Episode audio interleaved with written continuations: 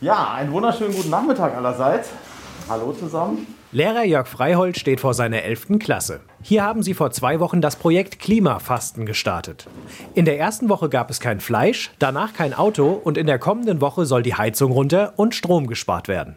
Lehrer Freihold erklärt die Idee dahinter. Umweltschutz geht uns alle an und Klimaschutz erst recht. Ich glaube wirklich, dass es ähm, neben all den Dingen, die natürlich die Politik regeln muss, auch einige Dinge gibt, die jeder und jede einzelne von uns ändern muss an sich und seinem eigenen Lebensstil.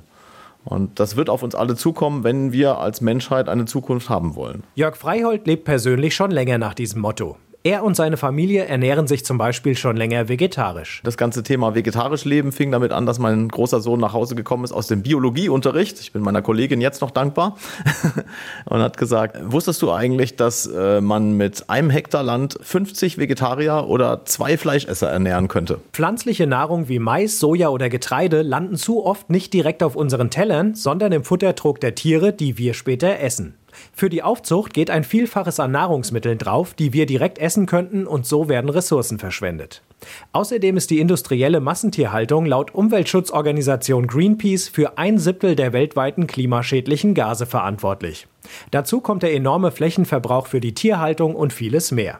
Und wie war es für die Klasse, eine Woche auf Fleisch zu verzichten? Bei uns zu Hause hat das eigentlich ganz gut funktioniert die Woche, dass wir äh, vegetarische Gerichte gekocht haben und äh, auch dann trotzdem immer zusammen gegessen haben, alle dasselbe hatten. Meine Mutter ist halt aus Korea und die haben auch ziemlich viele interessante Gerichte, die ich halt auch ausprobieren konnte, die halt nicht so viel mit Fleisch zu tun haben, sondern halt eher gesünder mit Gemüse und sowas sind. Beim Fleisch war dann eher die Schwierigkeit, dass gerade in der Familie öfter mit Fleisch gekocht wurde und man eben dann nicht sich etwas eigenes kochen kann, während gerade jemand anderes noch in der Küche steht und kocht. Weniger Fleisch essen für die Jugendlichen eigentlich kein Problem.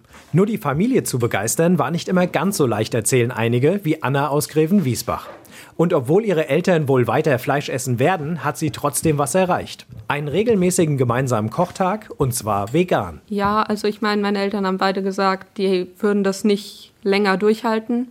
Aber ich habe es halt geschafft, sie zu überzeugen, dass wir so einmal in der Woche sonntags oder so, wenn wir halt alle Zeit haben, zusammen eine Suppe machen, das Ganze in Gläser füllen, dass wir das dann über die Woche verteilt essen können. In Woche zwei dann kein Auto. Das war zum Beispiel in Wallmünster noch relativ einfach, weil hier viele Busse fahren.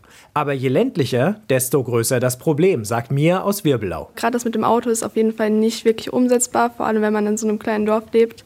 Wir haben nicht mal einen Supermarkt.